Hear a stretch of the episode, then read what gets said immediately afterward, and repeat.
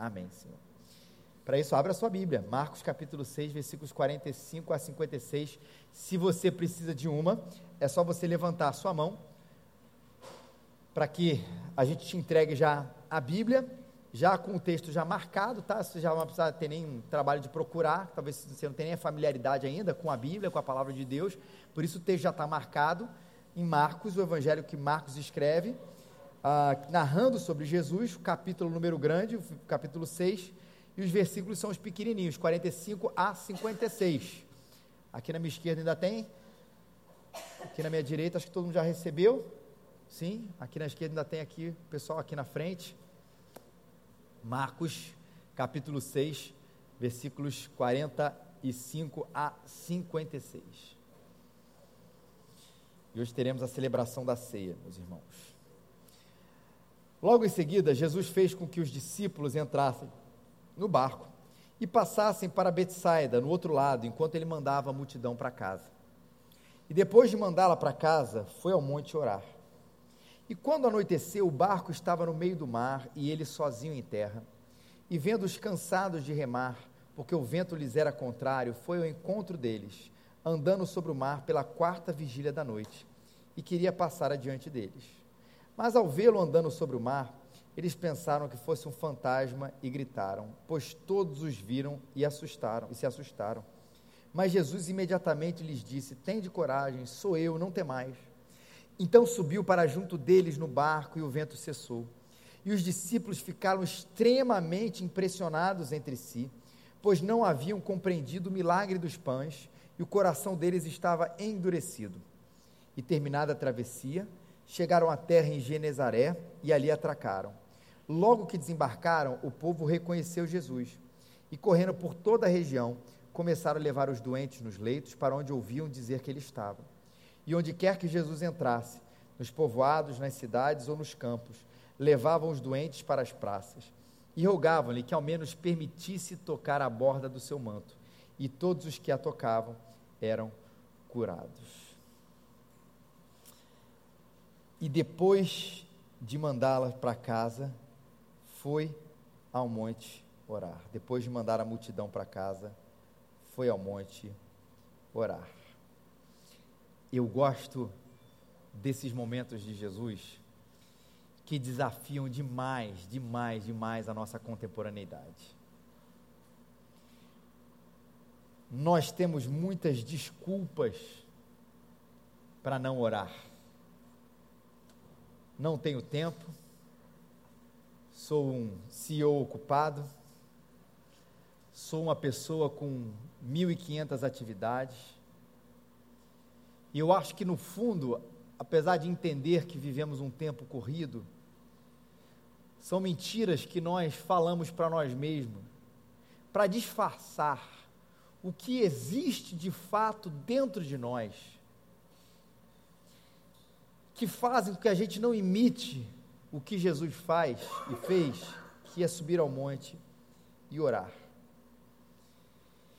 E nós não oramos porque nós não acreditamos naquele que nos escuta, nós não acreditamos com a intensidade necessária que Deus nos escuta. Talvez nós acreditamos que Ele nos escuta. E por isso eu quis, fiz questão de colocar essa palavra intensidade, para qualificar o quanto nós acreditamos. Porque de alguma maneira, é difícil a gente negar, mesmo que internamente, que Deus escuta as nossas orações. Mas talvez seja uma escuta desinteressada, ou talvez seja uma escuta terapêutica.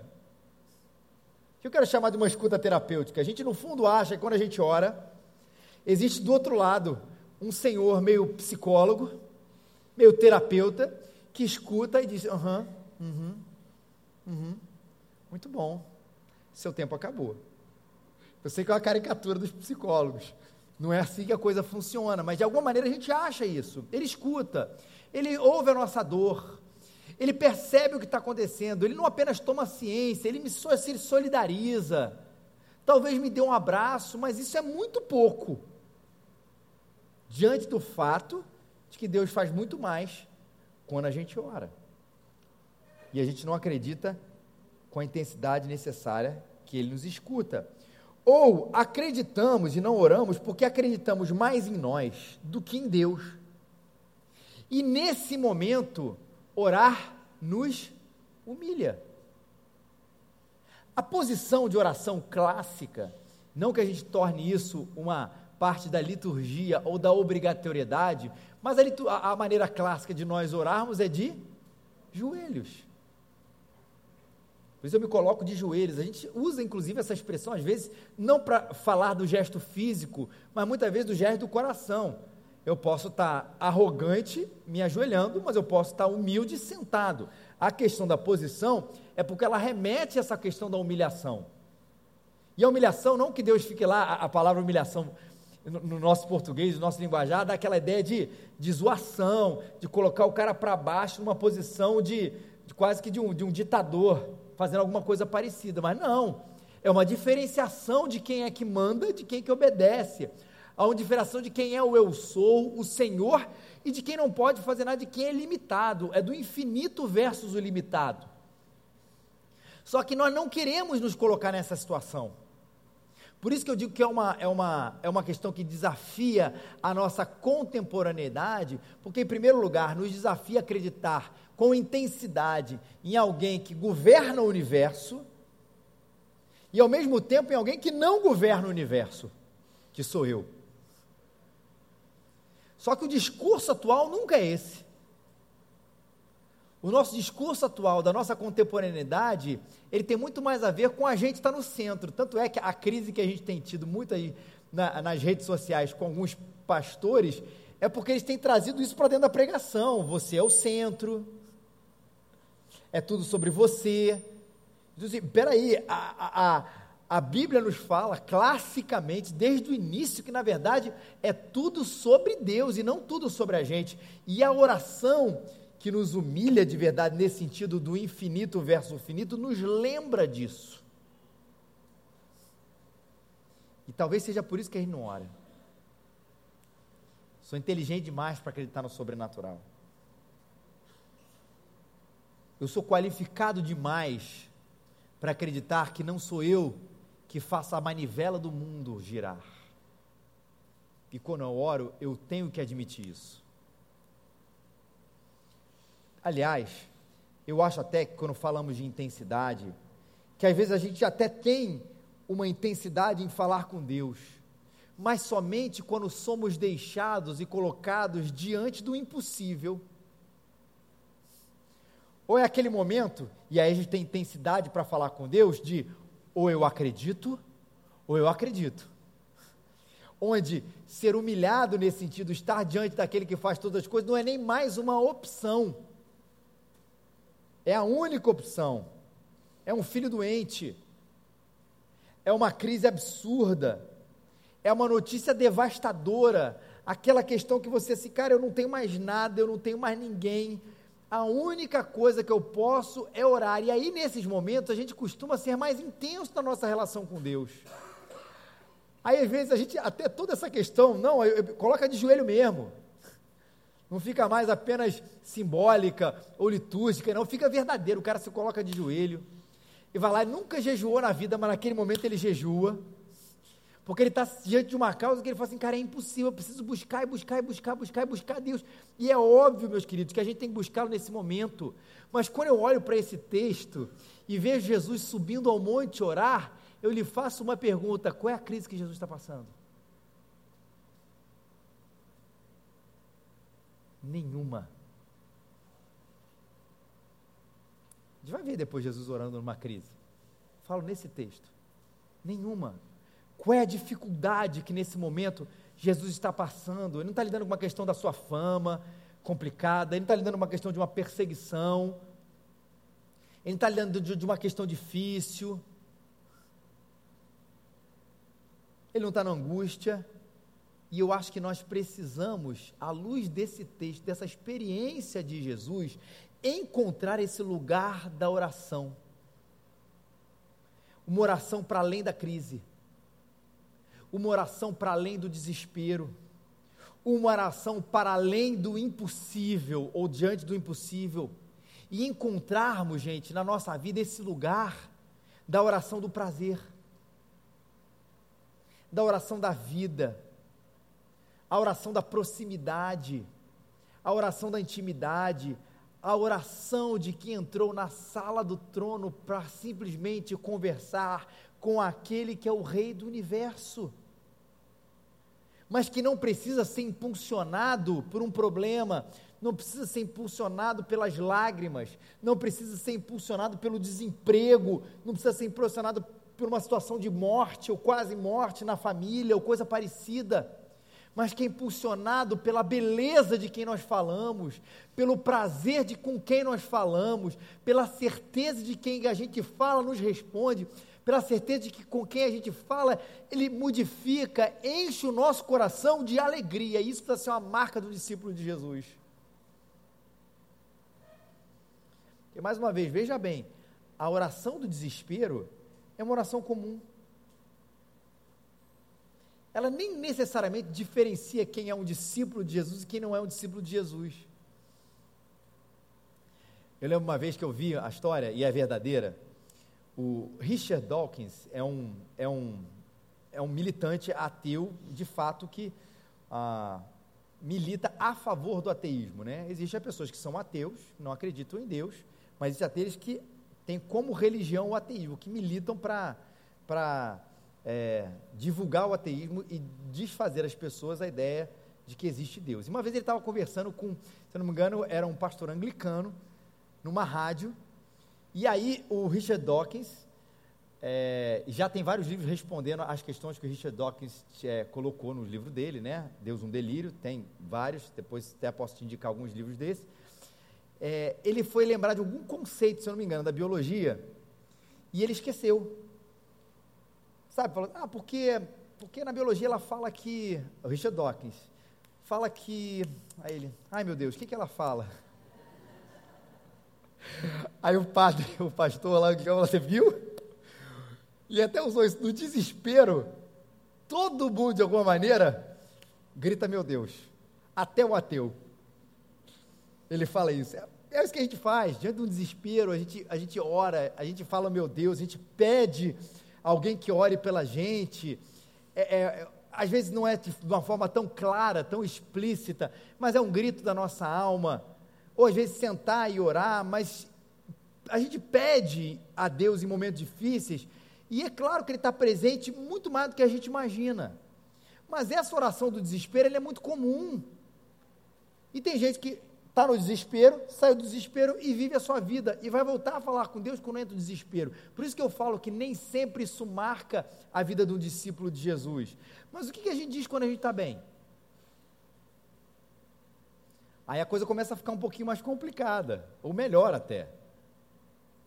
Na cultura de hoje, o que, que a gente diz quando a gente está bem? Na verdade, o que, que a gente faz quando a gente está bem? A gente posta uma foto no, no Instagram qual é o hashtag? Gratidão.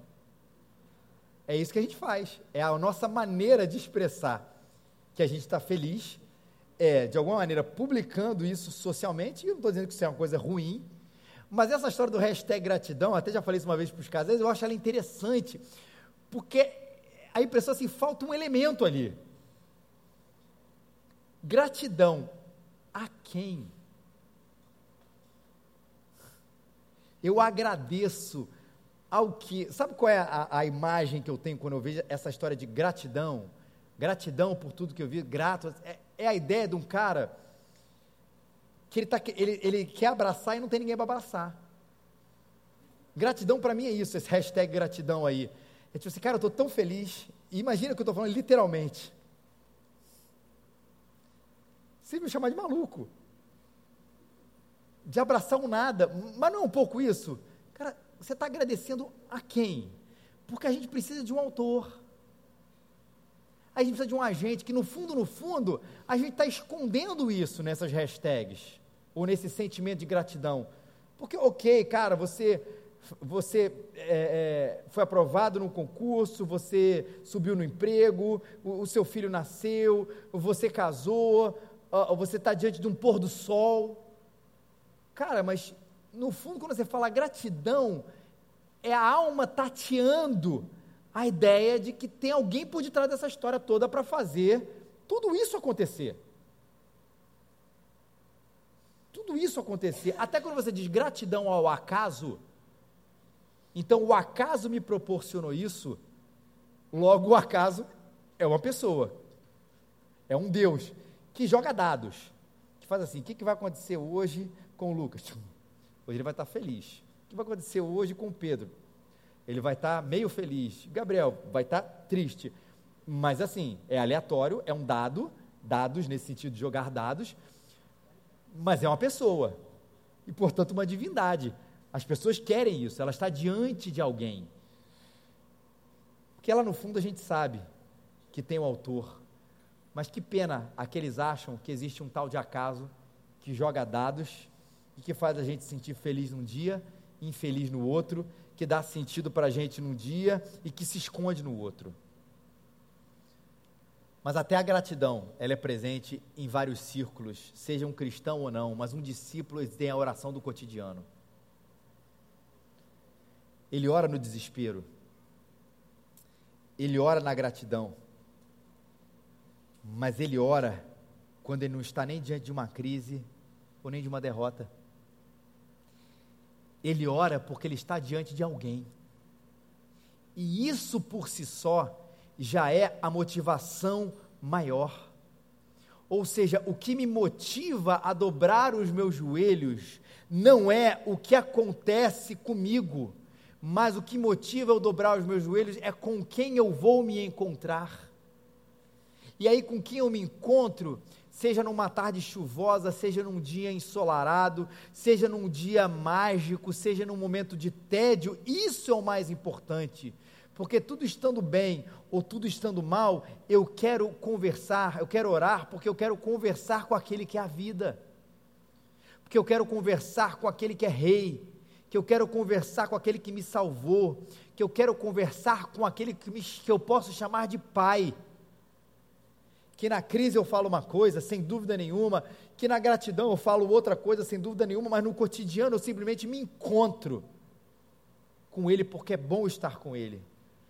E sempre quando a gente fala de oração, ela é relacionamento, pense exatamente, tente fazer essa analogia nos nossos relacionamentos familiares. Seja com marido, mulher, ou filhos, ou irmãos. Eu não chegar assim, cara, hoje está chovendo muito, não vou, não vou encontrar com meu filho. Não faz nem sentido. Porque o prazer é encontrar com meus filhos. Ah, hoje eu estou em crise demais, não vou conversar com a minha esposa, não faz sentido. A questão é que eu quero estar com eles, com a família, com os amigos, seja lá qual seja for o seu contexto, porque é bom estar com eles, é a oração do cotidiano, porque descobriu a coisa mais importante, foi descortinar diante dos olhos, Ele é o Senhor, Ele é o Rei, Ele é o Pai, Ele, estar com Ele é o que me motiva a estar, e foi assim com Jesus diante de nenhuma crise ou diante de nenhuma mega gratidão, ele foi ao monte orar. E a história do monte é muito interessante. Porque quando anoiteceu, o barco estava no meio do mar, diz o versículo 47, e ele estava sozinho em terra. E eu gosto muito dessa ideia também da, da solitude de Jesus. Que Jesus gastava esse tempo para estar sozinho e estar sozinho diante de Deus. E eu creio que na vida da oração, o exercício da solitude ele é essencial. Porque, claro, nós vivemos em comunidade e a gente precisa de viver em comunidade, gente precisa de gente, por isso que a gente precisa de comunidade, mas a gente por isso não pode prescindir da solitude. Porque aquele tempo, inclusive, da solitude, não é um tempo de mim comigo mesmo deu com eu mesmo. É um tempo de da minha alma com aquele que me criou. Na verdade, ela deixa de ser um tempo solitário, mas um tempo exclusivo com o nosso Criador. E se a gente pensasse na questão do quadro, a oração, ela é a pintura. A solitude é a moldura.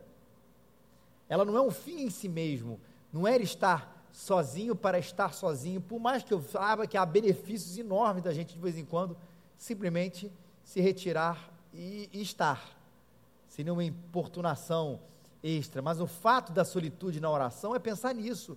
É o momento, a solitude é o palco e a oração é a peça.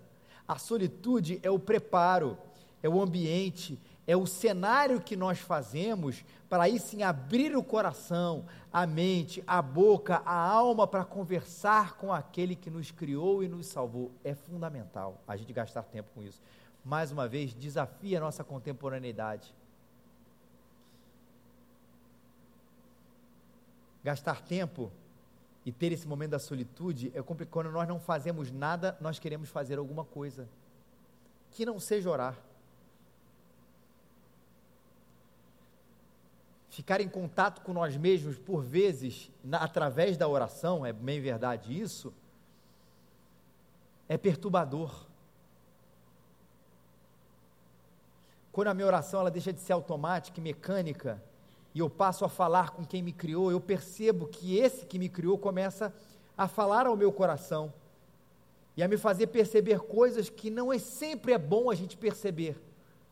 Por isso a gente prefere a anestesia das, das séries, anestesia das redes sociais, ou anestesia das conversas, ou coisa parecida, quando na verdade a gente precisa desse tempo com Deus, para que nós o conheçamos e para que esse conhecimento de Deus gere um conhecimento de nós mesmos. Calvino fala isso no seu livro 1 das Institutas. O conhecimento de Deus gera um conhecimento de nós mesmos, porque nós estamos em solitude, em oração, diante daquele que nos criou. Só isso já seria um desafio. Ainda bem que tem mais duas horas e meia de sermão. Mas mais uma vez a compaixão se mostra presente, como eu falei na semana passada, porque esse é um texto que se você acompanha a leitura comigo e já ouviu ele em algum lugar, a coisa que aparece mais para a gente é o que, gente? É Jesus andando por sobre as águas, não é oração. E óbvio que a oração é super presente aqui, mas essa é a parte que talvez chame mais a atenção dos nossos olhos. E vendo Jesus estava sozinho, cansado de remar, porque o vento lhes era contrário, Jesus foi ao encontro deles, andando por sobre o mar, pela quarta vigília da noite, e queria passar adiante deles. Mas os discípulos, ao ver Jesus andando sobre o mar, eles pensaram que fosse um fantasma e gritaram, pois todos os viram e se assustaram. Mas Jesus imediatamente lhes disse: Tende coragem, sou eu, não temais. Jesus vê os seus discípulos numa situação difícil. Lá entre três horas da manhã e seis horas da manhã, os discípulos se encontravam numa batalha ali no mar, de vento contrário. Aquela ideia de que provavelmente o barco iria virar eles estavam com medo. E mais uma vez aqui a tempestade se mostrando como esse elemento, como Jesus fez em outro, em outro capítulo que a gente já pregou aqui, da derrubada, do medo, do afundar. Só que naquele outro capítulo, Jesus faz, ele acalma a tempestade. E nesse momento aqui agora, Jesus não acalma a tempestade imediatamente. Jesus faz uma coisa especial, diferente, singular. Jesus vai ao encontro deles andando por sobre o mar. E um parênteses aqui, quando eles veem Jesus, eles falam o que, gente? Isso é um fantasma, morrendo de medo. Acho interessante esse parênteses aqui. Edward fala, um comentarista, esse medo do fantasma é um lembrete que o mundo sobrenatural não era nem um lugar comum, nem um conforto para os primeiros discípulos. E isso contradiz o pressuposto de que a visão resulta da superstição por parte dos discípulos. O que, que o James Edwards vai falar? Respondendo, muita gente, uma dúvida antiga, né? Que ah, Jesus não andou por sobre as águas, né? Na verdade, isso era aquela ideia imaginária dos discípulos há dois mil anos atrás, porque a gente até conversou sobre isso, porque há dois mil anos atrás as pessoas eram meio burras, inteligentes somos nós que temos essa mente moderna e tudo mais. E ele fala assim: olha, o medo que eles têm do, do, de uma coisa como essa, um homem andando sobre as águas, nos mostra que eles não explicavam tudo na base da sobrenaturalidade. Se você já viu qualquer filme ou série que fala um pouquinho do passado, seja nos tempos de Jesus, tempos depois, Idade Média, dá sempre a impressão, a gente já falou sobre isso aqui, que todo mundo, o cara espirrou, olha, isso é um espírito, né? a pessoa ela teve um acidente, ela caiu, ela tropeçou numa pedra. As pessoas explicavam isso até o iluminismo, explicavam isso sempre na base do espiritual. Isso não é verdade. A gente é sempre levado a acreditar nisso, pelos filmes e pelas séries, né? Que todo mundo vivia, tipo assim, ah, tem uma mulher falando um negócio, ah, é uma bruxa, queima ela. Coisa não era assim, não, gente desse ah, mas negar isso, isso que aconteceu. Claro que aconteceram e muitos exageros, claro que aconteceram muitas atribuições a espíritos que na verdade não eram, eram de fato coisas que a medicina não foi descoberta, mas a coisa, a medicina não foi, não era evoluída naquele tempo, mas a coisa não era nessa coisa de toque de caixa que a gente acha. E esse texto fala isso, não é que os discípulos, qualquer coisa que acontecia, ah, isso é o sobrenatural. Tanto é que o sobrenatural não fazia parte da vida deles, ao ponto de ficarem com medo. A mente era mais natural do que a gente acreditar, do que a gente acredita. Esse é o ponto aqui que James Edwards fala aqui para a gente. Mas, fora o medo, o que é bonito e poderoso aqui é que Jesus remete-se ao êxodo nesse momento. O Deus que acompanhou o povo no deserto, se você conhece a história do êxodo, é que é quando o, o povo de Deus é liberto da escravidão do Egito, o êxodo é saída, eles saem de lá. Quando Deus acompanha o povo no deserto, Deus se revela para libertar o povo do deserto como eu sou. Ele chega para Moisés e fala assim: ah, Moisés, eu vou ajudar, eu vou ser, eu vou estar à sua frente, te escolhi, mas sou eu que vou libertar esse povo do Egito. Vai lá e fala, né, deixa meu povo ir. Mas Senhor, vão me perguntar ali, né? Eu vou amando de quem? Quem está me enviando? Êxodo capítulo 3, Jesus, Deus fala para ele, ó, diz que eu sou te enviou. Essa figura do eu sou é muito importante. Porque nesse texto, como é que Jesus se mostra, ou se fala, ou se revela para os discípulos nesse momento? Ele diz: Sou eu, ou eu sou, não temais. O eu sou, o absoluto, o início o fim. João é quem trabalha melhor essa questão do eu sou, o Evangelho de João. Um dia a gente vai expor ele aqui. Quantas vezes o eu sou, a revelação máxima de Deus no Antigo Testamento ali na sarça, quantas vezes Jesus nos diz eu sou no Novo Testamento através ali do escrito de João? Eu sou o caminho, a verdade e a vida. Eu sou a luz do mundo. Eu sou a porta. Eu sou a ressurreição e a vida.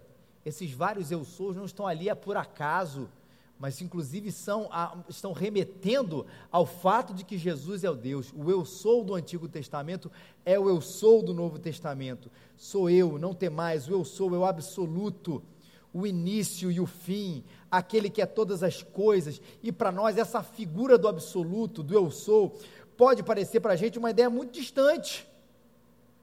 Imagina alguém chegando para você e falando assim: Sabe quem eu sou? Eu sou. Caramba! Era cheio de mistério, o mestre dos magos. E pode ter aquela ideia de distância, mas o que é muito interessante é que Jesus justamente não faz isso. Ele não abre mão de afirmar quem ele é, que ele é. Ele e o Pai são um, de que ele sim é o absoluto, de que ele é o início e é o fim, de que ele é o soberano mas que esse absoluto, de que esse soberano não está reinando distante nas nuvens. Ele se revela como esse soberano, um absoluto eu sou, para os discípulos na sua atividade mais cotidiana, a pesca.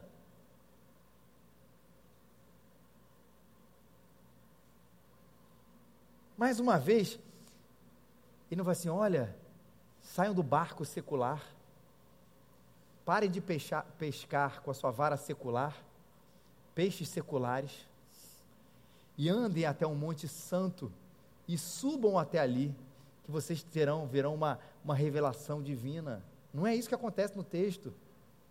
É Jesus indo ao encontro deles, e na atividade mais simples, mais comum do dia a dia, ele vai mostrar: eu sou eu estou presente, eu sei do medo que você está sentindo, eu sei do problema que você está passando aí nesse barco, eu sei que você acha que ele vai virar, eu sei que a tempestade está medo, e eu estou reinando soberanamente, o absoluto, e estou presente com você nesses momentos, e essa é a beleza maravilhosa que Jesus quer mostrar aqui para a gente. Seja lá qual o vento que seja, que esteja batendo na sua vida, na sua casa, no seu casamento, na sua vida, em que maneira estiver, lembre que o eu sou, ele está contigo. Lembra que ele faz o que ele faz e te pede diante da sua majestosa, soberana presença uma coisa que é difícil. Não tenha medo. Não tenha medo. E lembra, não é tenha medo, não tenha medo porque você vai conseguir. Não tenha medo, Pedro, porque você é o cara. Não tenha medo, João, porque você é um vencedor. Não tenha medo, André, porque você nasceu para ser cabeça, nasceu para ser cauda, porque você é o centro do universo. Veja bem, o não temas, o não tenha medo, ele não é vinculado a nós. É não temas, porque eu sou está com você. Não temas, porque você tem um pai grande que vai na sua frente. Como aquela criança que se sente protegida, que talvez uma criança pequena, a criança maior chega lá, querendo por algum motivo de bullying, seja lá do que for, bater, e a criança fica morrendo de medo, parece cena de filme. De repente, o moleque vai lá querer dar um soco, o grandão querendo um soco no pequeno, e o grandão sai correndo. E aí o pequenininho fica assim, com aquela cara assim, viu, olha como eu sou o cara. Mas quando ele olha para trás, é o pai dele que estava ali atrás. A criança saiu correndo, não foi porque ela estava com medo do, do, do molequinho franzino, é porque ela viu o pai. E essa ideia aqui, não temas. Não temas, não é porque você é nada, é porque eu estou contigo. E a gente precisa se sentir seguro com essa certeza de que Ele está ali. Não basta para Deus dizer, eu estou perto. A beleza é que Ele está presente ao nosso lado. Mais uma vez, as crianças, quantas vezes eles sentem aquele medo de noite, assim, não, papai e mamãe estão ali do lado. Não, papai, fica um pouquinho comigo, mas eu estou ali do lado, a três metros, no outro quarto. Não, mas eu preciso que você esteja aqui. É por vezes que a gente sente, e para Deus a gente não precisa pedir que Ele, na verdade, ande com a gente. Ele sempre está com a gente. E os discípulos, Jesus sobe junto com eles no barco, o vento cessa, e os discípulos ficaram extremamente impressionados entre si porque não haviam compreendido o milagre dos pães, o coração deles estava endurecido. Essa história de que os discípulos ficaram impressionados, ela é estranha. Sabe por quê? Porque Jesus já tinha curado um paralítico, Jesus expulsou já demônios, Jesus já acalmou tempestades, Jesus tinha acabado de multiplicar pães e peixes. Eu falo assim, cara, como assim impressionado? Claro que eu ficaria impressionado, mas se eu estivesse andando com Jesus há alguns meses e ele toda hora fazendo aquele negócio, talvez eu não, devia, eu não devesse, devesse ficar tão impressionado. Como assim, gente, eu fui na igreja domingo, sabe o que aconteceu? O que aconteceu? Cara, você não vai acreditar. O que aconteceu? O Felipe pregou. Uau! Dilon tocou no louvor. Caraca, sério? Você não fica impressionado com isso, que isso acontece aqui praticamente todo domingo. Gente, eu fui ao restaurante, me serviram comida. E poderia dar mil exemplos como esse. Você tem que esperar que essas coisas aconteçam. Mas aí você pergunta, por que, que eles ficaram impressionados? E aí o texto explica, porque não haviam compreendido o milagre dos pães. O coração deles estava endurecido. Essa, para mim, é a frase-chave do texto. O que, que Marcos quis dizer com essa história? De que eles, eles ficaram impressionados porque não haviam compreendido o milagre, o coração deles estava endurecido. Qual é a essência desse milagre dos, da multiplicação dos pães e dos peixes? Deus vai cuidar de vocês. Deus irá cuidar de vocês. Vamos lembrar do Êxodo de novo. Deus tira o povo da escravidão para levá-los a uma terra, a famosa terra prometida. Mas nesse caminho, Deus, que era um caminho de deserto, Deus iria prover para o povo, como fez, prover para o povo o alimento, a comida, a bebida. Mas no passado, No Êxodo, ali no Antigo Testamento, o eu sou se revela, olha só como é que é o seu padrão tão presente. O eu sou se revela, uau, ele nos libertou do Egito. Ele faz milagres, ele, ele se revela, ele liberta, ele faz milagres. Pensa aí nas pragas do Egito e tantas outras coisas. O povo passa dureza no deserto, mas Deus sempre estava provendo. Deus, eles passam dureza no deserto, o coração deles fica duro, Deus não vai prover, Deus não vai mandar a comida e a bebida que a gente precisa, e Deus sempre provê. No Novo Testamento, o eu sou se revela, veja nesse texto. Ele liberta, Jesus faz milagres, e o coração continua duro, e Deus sempre provendo. No Antigo Testamento, no Novo Testamento, a minha pergunta, em 2020 é diferente? O eu sou já se revelou para você. Ele já te libertou. Estão escritos milagres aqui, e hoje você pode ver milagres aqui. O que é que a gente faz na dureza da vida? A gente duvida. A gente fica impressionado. Nossa, não imaginava. Eu não acredito que ele fez isso. Claro que a provisão de Deus deve gerar de nós gratidão. E, e, e adoração, impressionado nesse sentido que se louvado seja o teu nome, Senhor, por si. Claro que sim. Mas o fato é que essa impressionabilidade dos discípulos é porque eles duvidavam de que aquele Deus que acabou de multiplicar o pão e peixe poderia salvá-los daquele momento. Quando na verdade ele está sempre presente e em todos os tempos, o nosso coração não descansa, porque ele está endurecido, porque ele está impedido de ver a verdade maior, ele cuida da gente. E esse é o mesmo motivo que nós não oramos, porque achamos que lá no fundo tudo é sobre nós, mas tudo é sobre ele, tudo está debaixo do controle dele, e Jesus é revelado para nós como Deus conosco, que veio até nós para nos salvar dessa condição terrível de sermos gente que pensa que tudo existe sem Deus e que existe de nós para nós. Jesus nos liberta disso, perdoa os nossos pecados para que os nossos olhos se voltem para Deus. E repita como Paulo escreveu em Romanos 11:36, porque todas as coisas são dele, por ele e para ele, e a ele seja a glória eternamente. Amém. Ele cuida de nós. E aquele que é a vida, cuida da nossa vida. E aquele que quer de nós essa confiança expressa, vivida com verdade, sem medo, porque Ele criou tudo, Ele andou sobre o mar, Ele cuida de nós e mandou o principal, no seu ato principal de vida, que é Jesus Cristo, perdoando os nossos pecados, nos fazendo seus filhos, para que a gente não duvide de uma grande verdade, Ele está presente, Ele é real, Ele é verdadeiro. E somos cuidados, não apenas como criaturas, mas somos cuidados como filhos de Deus. Por isso, ore, confie, não temas, Ele está com você, Ele está com a gente.